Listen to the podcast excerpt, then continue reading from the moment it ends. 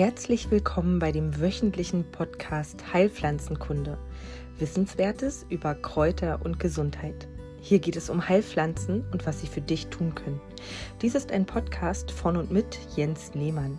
Jens ist seit über 25 Jahren Heilpraktiker und teilt in diesem Podcast sein Wissen mit dir. Hallo, herzlich willkommen. Heute ist wieder Samstag. Es geht heute wieder um verschiedene Heilpflanzen und ich nehme euch mit in die spannende Welt der Harnwegserkrankungen.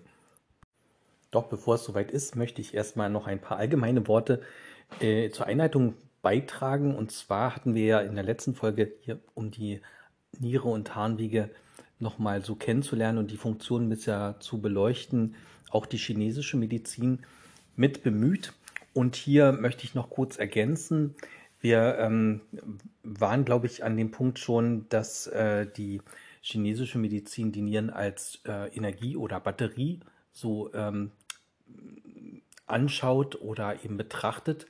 Und die Energie, äh, der Energiespeicher, der füllt sich halt eben im Laufe des Lebens nur begrenzt. Wenn man halt gutes Essen und gute Nahrung halt sich zuführt, isst man weniger gut und atmet weniger gute Luft ein, füllt sich halt der Speicher nicht, sondern im Gegenteil, er entleert sich immer mehr. Das gleiche gilt halt auch für Exzesse äh, jeglicher Art, ob jetzt Drogen oder körperliche Auszehrungsprozesse ähm, halt im Gange sind, schwere Krankheiten und so weiter. Und im Laufe des Lebens nimmt halt dieser Energiespeicher immer weiter ab. Und ähm, wir kennen das früher aus dem Stadtbild, also jedenfalls in meinem Alter ist es noch so, gewesen. Äh, als ich jung war, gab es auf der Straße immer noch alte Menschen, die in dicken äh, Mänteln rumgelaufen sind, obwohl Sommer war, sind die ähm, älteren Menschen sehr stark bekleidet gewesen. Ähm, Handschuhe und Mütze fehlten meistens, aber auch im Hochsommer hatten sie einfach dicke Sachen an. Und das ist ein Prozess, auf den eben die chinesische Medizin äh, nochmal extrem hinweist. Sagt ja im ähm, im Alter wird sozusagen die Energie halt immer weniger und die Menschen fangen an halt zu frieren und ein ähm, äh, und das ist eben das der Hinweis darauf, dass eben die Energie halt immer weniger wird. Ja, hat man genug Energie im Körper und körpereigene Kraft, so wird halt die Kälte nach draußen geschickt oder wird gar nicht erst hineingelassen in den Körper. Und bei nachlassender Kraft dann äh, fließt die Energie eben weiter in die, in, in, die Körpermitte hinein und die Peripherie wird überrannt äh, von der Kälte. Aber was ist schon ein Problem, wenn man es äh, zwar erkennt, aber keine Abhilfe schaffen kann? Und deswegen gibt es halt in der chinesischen Medizin eine, eine, eine ganz lange Tradition energieaufbauender Maßnahmen, die eben mit Hilfe der Akupunktur, aber vor allen Dingen auch der Teebehandlung äh, vonstatten ging und Gleichzeitig ist dort ein großes äh, Feld der körpereigenen Übungen entstanden. Ihr kennt das bestimmt alles ähm, aus äh, verschiedenen Zeitschriften oder vielleicht trainiert ihr selber so eine äh, asiatischen Bewegungsrichtungen. Also hier sind eben Qigong zum Beispiel zu nennen oder eben Tai Chi. Das mache ich eben auch seit Jahren und ähm, kann eben berichten, dass das einfach eine sehr gute Methode ist, Energie wieder aufzubauen. Jetzt im, im natürlich äh, gewissen Maße. Also man wird jetzt nicht äh, extrem jung, aber äh, man altert nicht so schlecht, äh, nicht, nicht so schnell. Und das ist ja auch erstmal schon gar nicht schlecht. Auch die ayurvedische Medizin, also mehr im indischen Raum beheimatet, äh, hat dort äh, verschiedene Rezepte, auch der Nahrung, aber auch der Körperübung zusammengefasst. Also es muss irgendwas geben, was uns westlichen Menschen bisher verborgen geblieben ist oder wir eben mal hatten früher und uns äh, genommen wurde oder tradiert einfach nicht weitergegeben würde, wurde. Also es gibt offensichtlich Methoden, die das halt schaffen, uns wieder fit zu kriegen, beziehungsweise möglichst lange fit zu halten. Und damit beginne ich dann also auch heute den äh, heutigen Teil unserer Folge mit einer Pflanzenbeschreibung, die äh, sowohl in den ähm, asiatischen äh, Ländern bekannt ist, als auch im europäischen Rahmen äh, durchaus genutzt wurde, um die Energie in uns zu erhöhen und vor allen Dingen zu erhalten. Das ist die Kno äh, dornige Hauhechel, so heißt sie ähm, auf Deutsch. Und ähm, lateinisch wird sie einfach Ononis spinosa genannt. Ähm, wieder zurück erstmal in die Botanik, ein kleiner äh, Überblick. Sie ist eine Vertreterin der Schmetterlingsblütlerfamilie, ist nicht sehr ähm, repräsentativ, wächst so krautig bis zu einem ähm, bis zu einer Wuchshöhe, sagen wir mal, bis zu 30 oder 40 Zentimeter hoch. Sie ist eine typische Wiesenpflanze, fällt also auch kaum auf und ähm, sie hat jede Menge Stacheln, deswegen heißt sie auch knotige oder dornige Hauhechel. Ähm, ja, sie ist eben nicht sehr äh, auffällig in der Wiese und das macht es auch nicht leicht, sie halt in freier Wildbahn zu entdecken. Man kann sie gut anbauen, sie braucht nicht viel anspruchsvollen Boden, äh, soll sie benötigen. Ich habe es bisher nicht geschafft, sie zu kultivieren, aber dafür gibt es ja dann eben ähm, zertifizierte oder unzertifizierte äh, Fachhändler, die halt äh, so etwas äh, hinkriegen.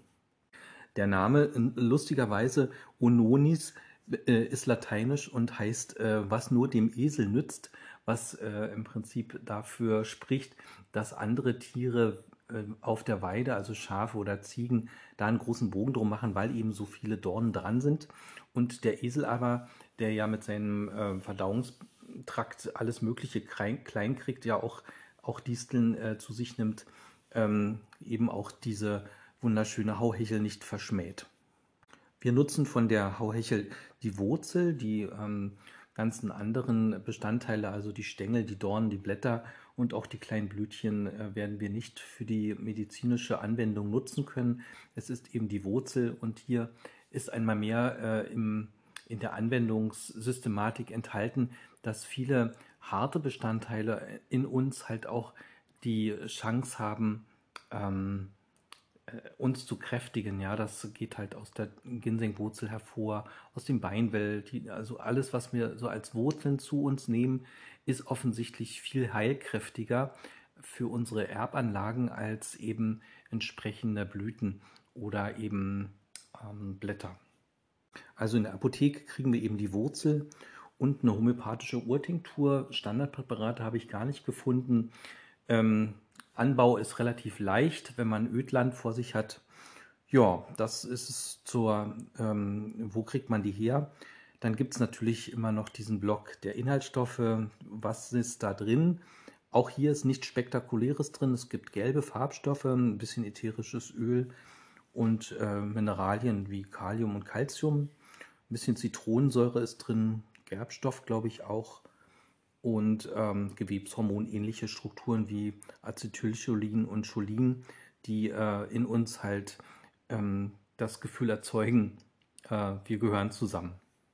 Als vorrangigste Wirkung würde ich hier äh, unterscheiden, einmal in äh, harntreibend, und zwar nicht so sehr stark wie die Brennnessel, und zum anderen stoffwechselanregend. Das gehört ja zusammen, also die Anregung der Nierenleistung, die äh, ist ja auch gleichzeitig eben dann ähm, primär erstmal ähm, für uns nötig, dass wir Sachen ausscheiden und sekundär natürlich für uns nötig, dass eben der Körper auch entsprechend äh, weiß, Mensch, er hat da ein Ventil, was er eben jetzt öffnen kann und dann schiebt der Körper, weil er eine sehr starke Intelligenz hat, ja die ganzen ähm, Stoffwechselprozesse an. Und insofern kann man schon sagen, dass auch diese Pflanze wiederum äh, auf den Gesamtstoffwechsel sehr gut ähm, wirkt und eben auch Wasseransammlungen aus dem Körper, die jetzt nicht direkt im Nierengebiet halt zu finden sind, sondern gleich mit entsorgt. Ne? Das, ähm, der Körper hat ein neues Ventil und überlegt sich, was kann er gleich noch mit ähm, äh, mitentsorgen auf diesem Weg. Ja, somit ist halt die Blut- und Lymphreinigung auch mit angesprochen und äh, auch Hauterkrankungen, die zum Beispiel eben aufgrund äh, eben von Stoffwechselstörungen halt äh, entstanden sind, werden eben auch gebessert. Ja, als größter Anwendungsteil ist allerdings eben das, äh, ähm, die vermehrte ähm, Diurese oder eben die vermehrte äh, Tätigkeit der Niere halt zu sehen. Hier ist halt ähm, bei entsprechender Stein- oder Griesbildung auch in äh, sowohl Niere als auch Blasensteine halt äh, das sehr günstig halt gut einzusetzen. Ja, das ist eine Pflanze, die hat nicht sehr viel im, im Wirkspektrum als ähm, noch auf andere Organe gesehen hin, aber allerdings äh, hat sie diese Funktion ähm, oder hat sie die Eigenart, den Körper eben gut zu ähm, durchzuspüren.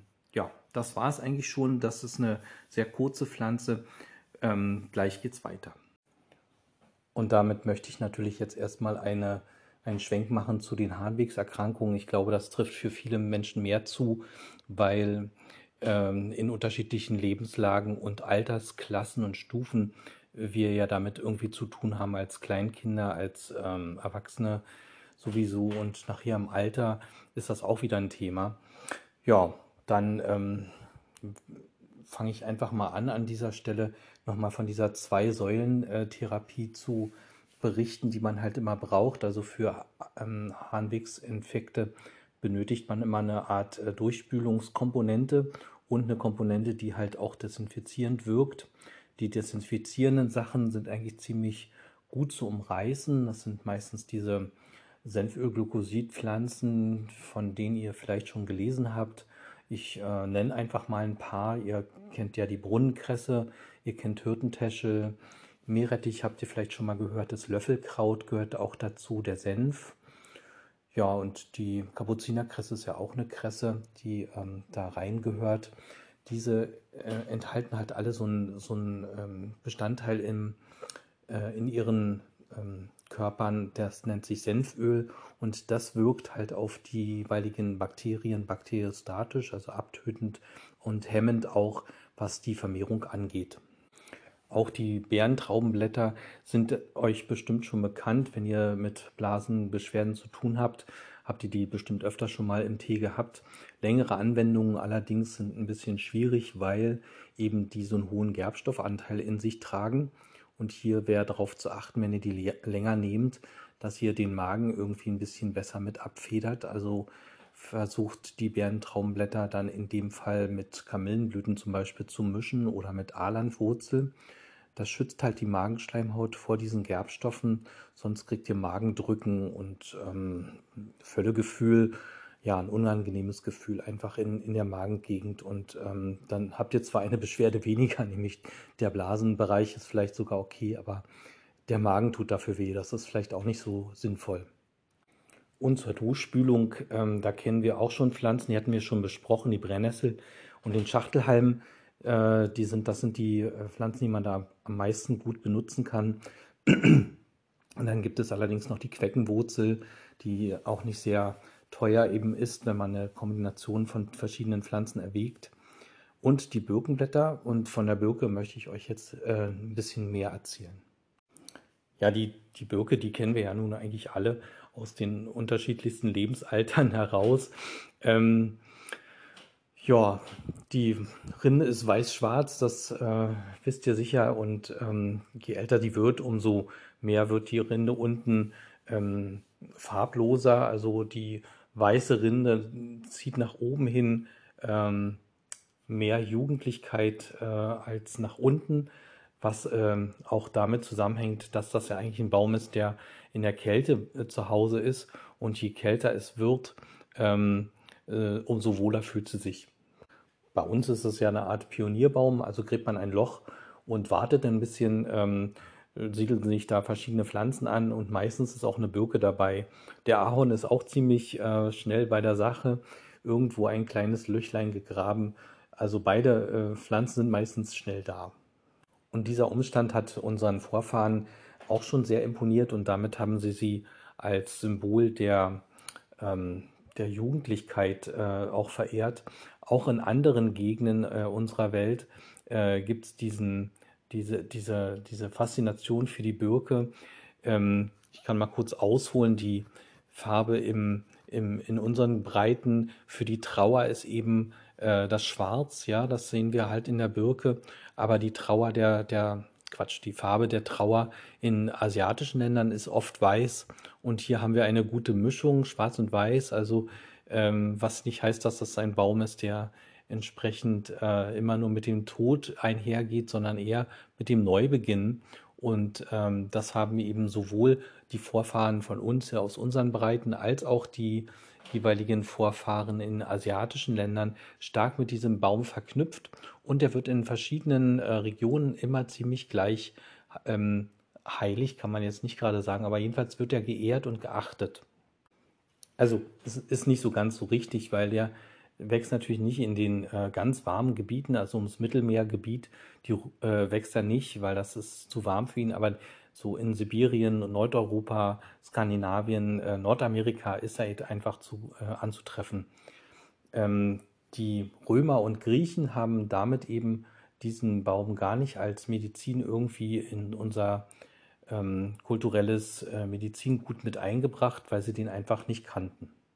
Von der Birke benutzen wir die Blätter für die medizinische Anwendung. Stängel, Wurzel oder Rinden sind ähm, überhaupt nicht äh, heilkräftig genug, als dass man sie verwenden kann. Und so kriegen wir halt in der Apotheke neben den ganzen Standardpräparaten oft äh, im Gemisch mit eben anderen äh, nierengängigen Pflanzenstoffen, wie zum Beispiel eben Brennnesseln oder eben Goldrute, dann eben auch die Birkenblätter zu, aber man kann die halt auch in der Apotheke oder im Reformhaus lose kaufen.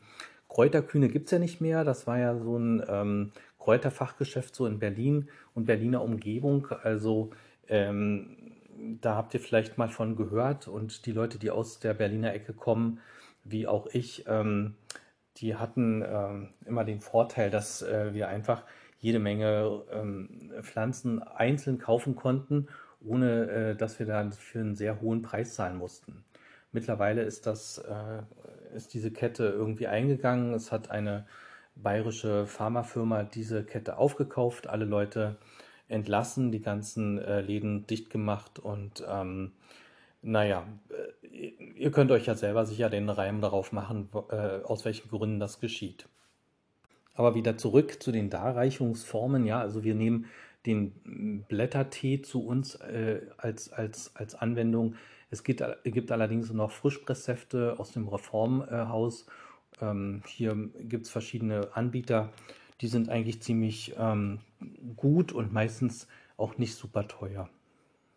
Botanisch bildet die Birke eine eigene Pflanzenfamilie aus, nämlich die der Birkengewächse. Ja, wer hätte das gedacht? Und äh, es gibt verschiedene Birkenarten. Für die medizinische Benutzung wird die Hängebirke benutzt. Die heißt auf Lateinisch Betula pendula, also Hängebirke auf Deutsch. Und aus ihr kann man natürlich auch eine Wesensart äh, gleich mal ableiten. Diese Hängebirke, die bewegt sich im Wind ja meistens sehr stark, ja. Und trotzdem ist der Stamm ganz oft ähm, relativ äh, standhaft. Auch bei starkem Sturm sieht man den äh, Birkenstamm kaum hin und her wippen. Das sind eher die Äste, die halt sich stark bewegen. Und ähm, anders jetzt zum Beispiel als bei einer Kiefer, wenn man in einem Wald steht, also in den ähm, Reihenkulturen sowieso, merkt man, dass die äh, Kieferstämme hin und her schwanken. Das wird man bei der Birke nicht unbedingt sehen. Also hier ist der Wesensausdruck ähm, scheinbar äh, ähm, so, sowohl, also flexibel zu bleiben und trotzdem zentriert zu sein. Und das kann man natürlich auch genauso gut als Wesens- und als äh, energetisches Merkmal mit äh, einsetzen. Da gibt es zum Beispiel diese Urtinkturen von äh, Ceres, glaube ich, aus der aus der Schweiz, eine äh, Firma, die sich äh, spagyrischen und homöopathischen Mitteln zu, ähm, zugewandt hat und eben aus verschiedenen Pflanzen eben Destillate und, und, und homöopathische Urtinkturen halt erstellt hat. Und äh, die sind sehr, sehr wirksam, wirken auf den seelischen Anteil und auf die Probleme hinter den körperlichen Beschwerden auch sehr stark. Und das wäre also der Punkt, den man halt bei der Birke halt gut unterstützen könnte, eben diese Verankerung im Außen flexibel zu bleiben und trotzdem aber stabil ähm, äh, im Inneren zu sein. Und Birken sind oft gesellige Wesen, das heißt, äh, manchmal findet man sie nicht nur einzeln stehen, sondern eben in Gruppen angeordnet, was eben auch dafür spricht, dass man äh, Probleme oder, oder äh, Beschwerden innerhalb von Gruppen ganz gut damit angehen kann. Ja, so ähm, Mobbing-Situationen, äh, Leute, die sich ausgeschlossen fühlen aus bestimmten Gruppen, äh, kann man diese Pflanze in diesen homöopathischen Urtinkturen ziemlich gut verabreichen und somit Abhilfe schaffen oder wenigstens Linderung. Ja, das soll soweit gewesen sein zur Birke.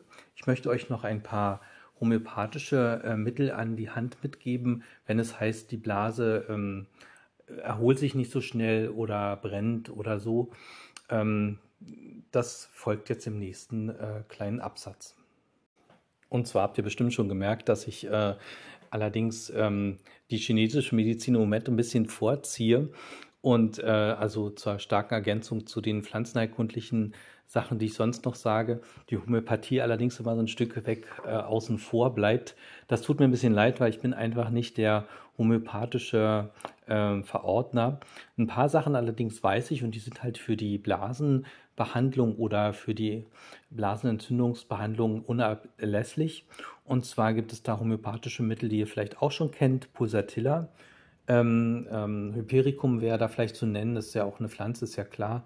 Und Cantaris, ähm, das sind drei Mittel, die ich eigentlich ziemlich stark äh, äh oft oder äh, ziemlich oft ähm, äh, brauche in der Praxis. Und ähm, hier kurz Überblick. Also das Pulsatilla nimmt man immer für, für äh, Zustände, die halt immer wiederkehren als ähm, Blasenentzündung oder Ohrenbeschwerden, meistens beides auf einmal oder abwechselnd. Also sowohl ähm, die Blase kann halt betroffen sein, als auch das Ohr, als auch beide Strukturen.